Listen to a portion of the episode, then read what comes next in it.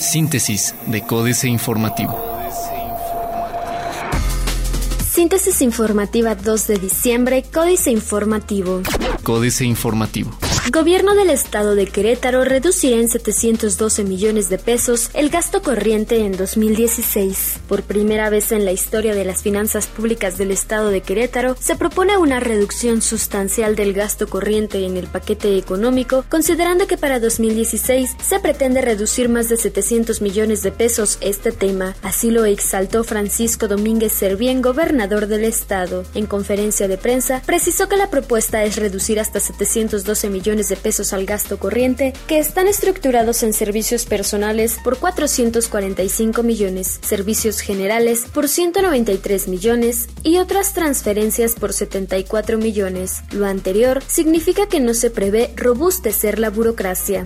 Ocho municipios de Querétaro proponen incrementos al impuesto predial para 2016. Los municipios de Querétaro y Corregidora, en sus respectivas leyes de ingresos, presentaron tablas progresivas de incremento al impuesto predial que podrían ir desde el 1.5 al 10% en el caso de corregidora y del 4.5 hasta un máximo del 11% en los casos más altos en Querétaro, esto en referencia a lo pagado en 2015. Jalpan de Serra propone incrementos generales del 4%, Ezequiel Montes del 4%, Amialco de Buenfil del 6%, Landa de Matamoros un salario mínimo, el Malqués del 0.4 al 8.4 al Millar y Tequisquiapan el 5%.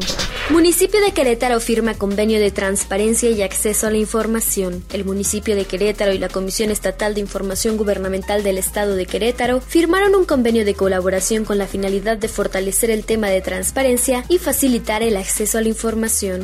Regidores del Partido Acción Nacional actuarían contra exfuncionarios municipales. Claudio Sinesio, quien encabeza el grupo de regidores del Partido Acción Nacional en el municipio de Querétaro, no descartó sanciones contra exfuncionarios del ayuntamiento que hayan cometido algo ilegal aunque esperarán los resultados de la Auditoría de Fiscalización Municipal de Querétaro. Las acciones estarán basadas en los resultados de las auditorías, ya que de encontrar anomalías se iniciarían los procedimientos correspondientes para buscar sancionar, ya sea administrativa o penalmente, a exfuncionarios que hayan hecho mal uso de su cargo.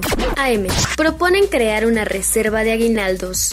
No más deuda ni aumento tributario. Diario de Querétaro. Reducirá Pancho 712 millones de pesos al gasto. Será de hasta 11% la primera alza del 2016 difieren por sueldos del gobernador y del alcalde de la capital, mientras que el gobernador Francisco Domínguez Servién dijo haberse enterado ayer que gana menos que varios alcaldes al percibir mensualmente 109.504 pesos, según el portal de transparencia del Poder Ejecutivo, el presidente municipal de Querétaro Marcos Aguilar negó tener un salario superior al del Ejecutivo estatal, pues percibe 92 mil pesos. Nuevo control a los municipios. Plaza de Armas. Por sueldo de Marcos Aguilar Vega.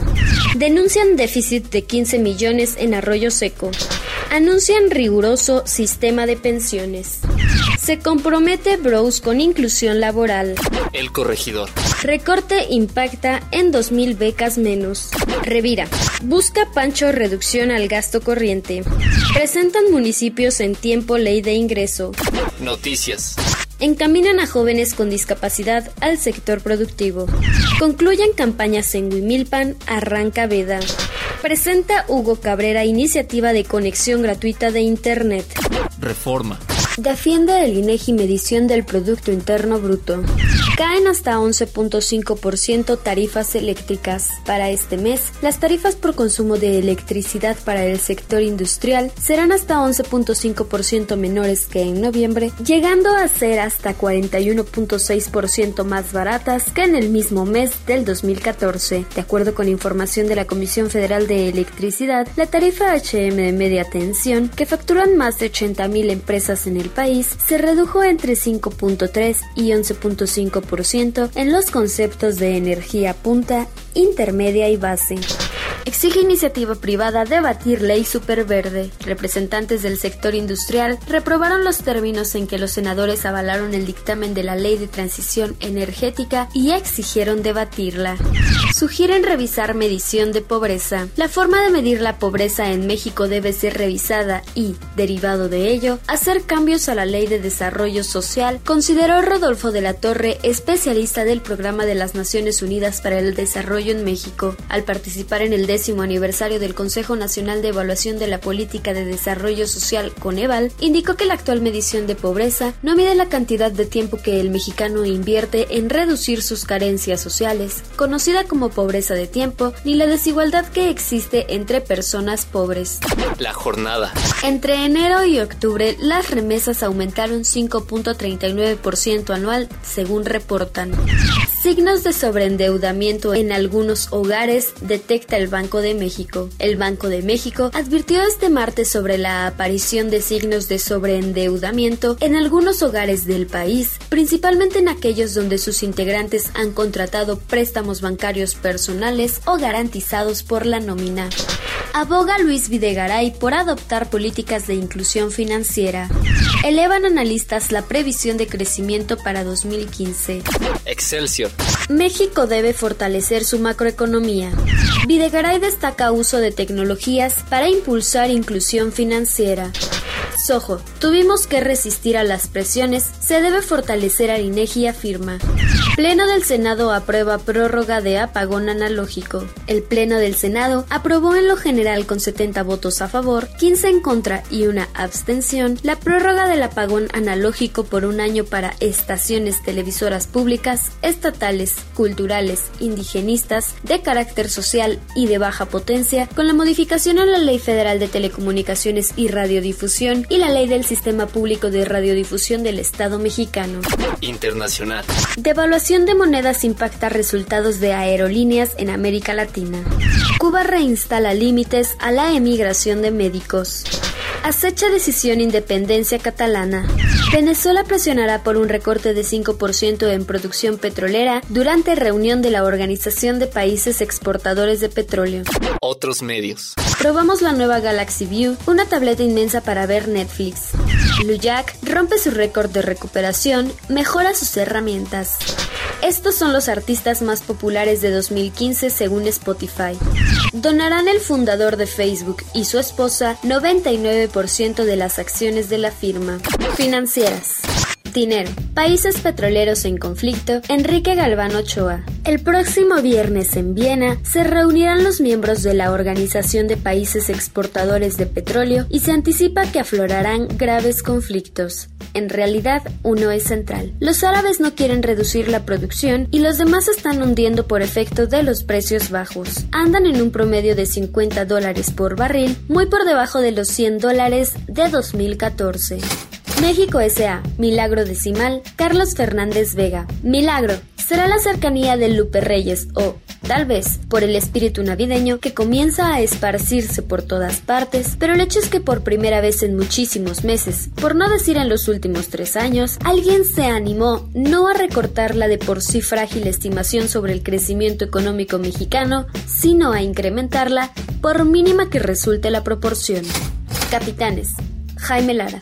Se aprobó la ley de transición energética que impulsa el uso de renovables y si alguien sabe de la dificultad de concretar estos proyectos es el director de Fibra Macquarie, propietaria de Maraña, el parque eólico más grande. La Fibra anunció un nuevo plazo para negociar con el desarrollador el arranque de obra.